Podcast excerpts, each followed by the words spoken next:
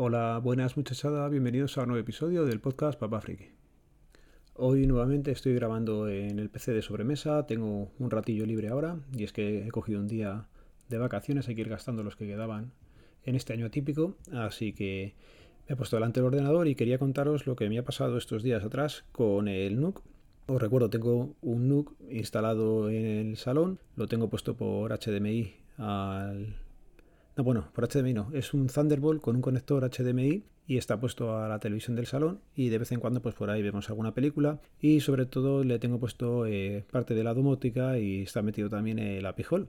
Y sobre el Docker con Pijol es el que os quería comentar hoy. Y es que el otro día dije, bueno, me hace cosas rarillas eh, la wifi de casa, creo que es en mi móvil solamente. Y es porque tengo la Pijol como DNS, me resuelve los DNS la Pijol solamente a mí y luego salgo a internet. Y últimamente estaba haciendo cosas radio. Bueno, pues voy a quitar el pijol y voy a probar lo que comentaba Lorenzo del podcast atareado, del AdWare, a ver qué tal va. Bueno, pues puse el contenedor de AdWare, quité el de la pijol, ¿vale? Lo dejé pausado, no lo borré y no, no me iba bien. Volví a dejar la pijol y otro día que tuve tiempo, pues dije, venga, hoy es el momento. Me puse con ello y el fallo fue que borré la imagen y todo. Y una vez borrada la imagen y, bueno, el Docker parado, borrado y borrada la imagen, no podía resolver nombres la Pijol. Intentaba hacer un sudo apt-get y no había forma. Me decía que no, no resolvía. Y, joder, bueno, pues nada. Me conecté a través de Anides por remoto y el PC me iba muy lento. No sé por qué la conexión iba como muy, muy, muy lenta. Es más, a día de hoy, todavía si me conecto, las cosas, mira, ahora parece que va un poquito mejor. Pero va, va muy lento. Bueno, que me disperso. El tema es que entraba por Enides y podía ver que la configuración, ¿vale? Estaba puesta como IP versión 4, ¿vale? Lo tengo en método manual. Los servidores de DNS tengo el 192, 168, 1.1 y el 8.8.8.8, ya no sé cuántas 8 he puesto, ¿vale? Que vamos, que básicamente está puesto para que resuelva los nombres el router de, la compañía. No estaba puesto eh, la dirección de, de la Pijol. La dirección MAC está bien puesta, o sea, perdón, la dirección la tengo puesta fija para el NUC en la 120 y la puerta de enlace pues tengo puesta la del router de la compañía. Con lo cual esta parte estaba activada y muy bien no entendía por qué no estaba saliendo a internet. Total que empecé a buscar por información en internet y llegué a que normalmente todo esto está puesto en el fichero barra etc barra resolve .conf, ¿vale? Resolve con terminado en bit. El tema es que yo ese fichero no lo tengo. Intentaba crearlo y tampoco me dejaba. Así que estaba en un punto muerto y no sabía muy bien por dónde seguir. Pedí ayuda por WinTablet, por el Slack, perdón, por el Discord, no nos acostumbramos todavía. Y allí me estuvieron echando una manilla y oye, que, que no había forma. Así que en un momento dado dije, bueno, pues voy a, a mirar los contenedores que tenía, me acordé que estaba el AdWare, levanté AdWare, esta vez sí me funcionó bien y es que lo gracioso es que cuando levanto AdWare o levanto Pijol es cuando el NUC sí tiene conexión. Bueno, conexión a internet tiene. Lo que no tiene es que resuelve nombres, no resuelve nombres. Entonces cuando pude con AdWare, ya digo, eh, volver a bajarme una imagen del Docker de Pijol, lo volví a configurar y oye, ya vuelvo a tener red. Lo que sí he comprobado es que en cuanto paro el Docker de Pijol o de AdWare, ¿vale? Los dos a las veces no están funcionando. Eso hay que dejarlo claro. Cuando pongo cualquiera de los dos a funcionar, el NUC sí me resuelve nombres y puedo hacer un sudo apt-get date, por ejemplo, y me resuelve todas las direcciones de Ubuntu. Si paro cualquiera de los dos Docker, no hay tu tía. Y así de momento lo tengo dejado, corriendo el Docker de Pijol, haciéndome alguna vez cosas raras y, y leches que no, no tengo mucha idea de cómo arreglarlo. Así que si el fin de semana tengo un rato, pues volveré a mirarlo y intentaremos dar con qué leches ha pasado. Es como si no me hiciera caso ni a la parte de, configuración eh, de la red por parte gráfica y los ficheros tampoco están. No sé, cosas raras de la informática que hay veces que le dan su salsilla, pero otras veces cuando tienes poco tiempo que te fastidia un poco más. Pero bueno, cualquiera de los que sois cacharreo ya sabéis lo que pasa con estas cosas. Hablando de cacharreo, pues ya sabéis, pasaros por el foro de Cacharreo Geek o intentar entrar en el grupo, que ahora me parece que había plazas, que todo el mundo allí es bienvenido. Tengo pendiente también de comentar y darle las gracias a José, el camarero oscuro del podcast Frente al Cliente, que me estuvo mirando la factura muy amablemente y creo que hemos llegado a la conclusión de que ya tengo con el descuento de familia numerosa el precio bastante reducido y que poco habría que rascar. Por ese lado, oye tío, muchas gracias. Y otra cosilla que le oí en su último podcast es que con el 6T se pueden grabar las llamadas de forma prácticamente nativa con la aplicación de llamadas del teléfono. Hay que hacer un pequeño ajuste, es bastante sencillo, me pasó un fichero y un vídeo de cómo hacerlo. Y nada, es básicamente por ADB meter una aplicación, activarla con unos parámetros que hay que hacer por ADB y nada, luego en una aplicación ya gráfica activar dos cositas y funcionando. En menos de 10 minutos tienes eh, de forma nativa que el OnePlus 6T te esté grabando las llamadas. Así que oye, lo había intentado con otra aplicación que comentó por Discord Javier Fernández, pero no, esa no sé por qué no me iba y con esta perfecto. Así que tío, muchas gracias por la recomendación y si no vivís frente al cliente, pues darle una oportunidad que está, está bastante entretenido y controla de bastantes cosillas. Así que ahí tenéis una recomendación de hoy.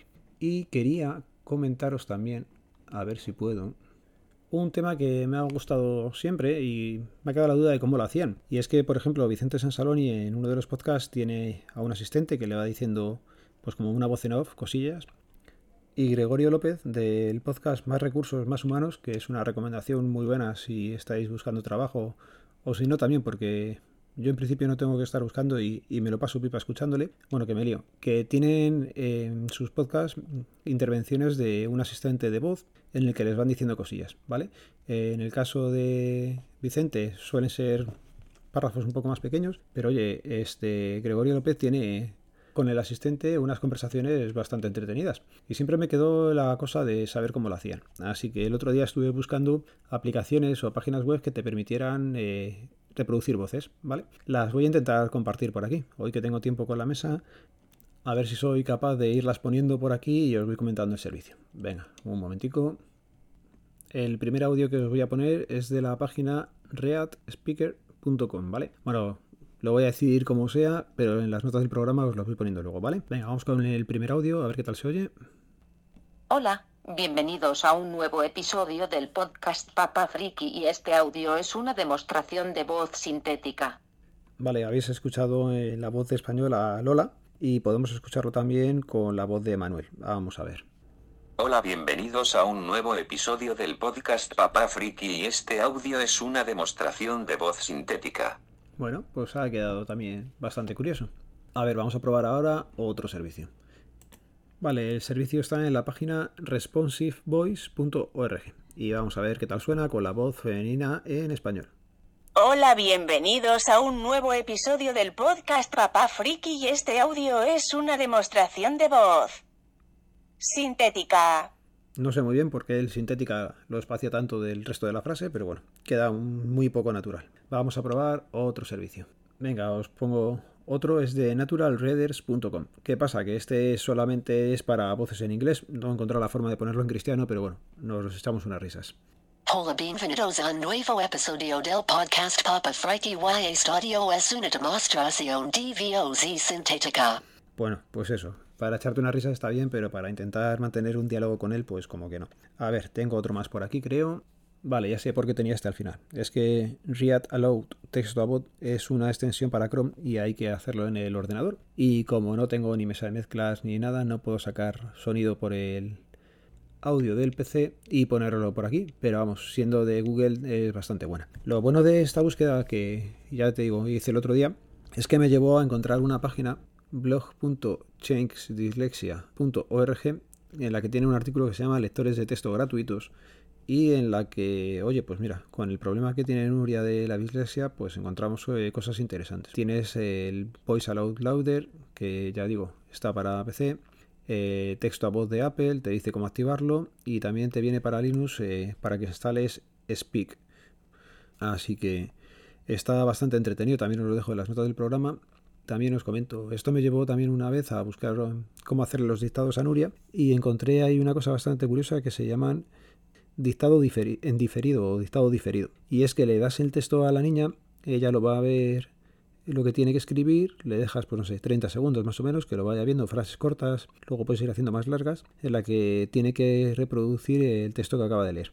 Es una forma de hacerle recordar cómo se escriben las palabras y esto te lo hacían en plan gamificado y es que te ponían eh, pues por cada frase tienes que tú como eh, tutor que estás eh, con ella ver o darle una serie de puntos a esa frase. Bueno, pues si empieza con mayúscula, que la pongas, las comas, los signos de puntuación, todas esas cosas van sumando puntos, ¿vale? llegas a un sistema de puntuación en el que, por ejemplo, la frase con todas sus cosas pues tiene 100 puntos y si es capaz de reproducirlo en la siguiente lectura, pues o sea, la siguiente escritura que va a hacer ella llevaría esos 100 puntos. Luego hay otra más en la que ya le vas corrigiendo fallos y tiene que volver a escribirlo una tercera vez. En la que ya, pues eso, consigue unos puntos extras y escribe en menos tiempo y cosas así. La verdad, buscarle por internet, eh, si encuentro ahora donde lo apunté, os lo dejo en las notas del programa, porque es bastante curioso el sistema.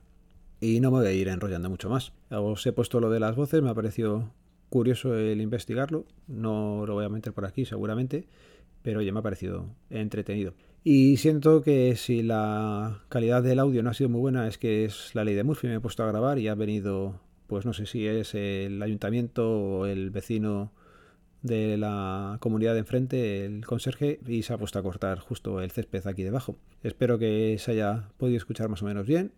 Y nada, recordaros que este podcast pertenece a la red de sospechosos habituales, que podéis seguirnos en el feed feedpress.me barra sospechosos habituales y la recomendación de esta semana pues va a ser que escuchéis por ejemplo a Samuel, a Yo Virtualizador. No le entiendo nada, pero seguro que algo se me queda y, y algún palabra puedo soltar luego en algún sitio y quedo como Dios. Venga, ya sabéis, los métodos de contacto quedan en las notas del programa. Un saludo, nos vemos, nos leemos, nos escuchamos. Adiós.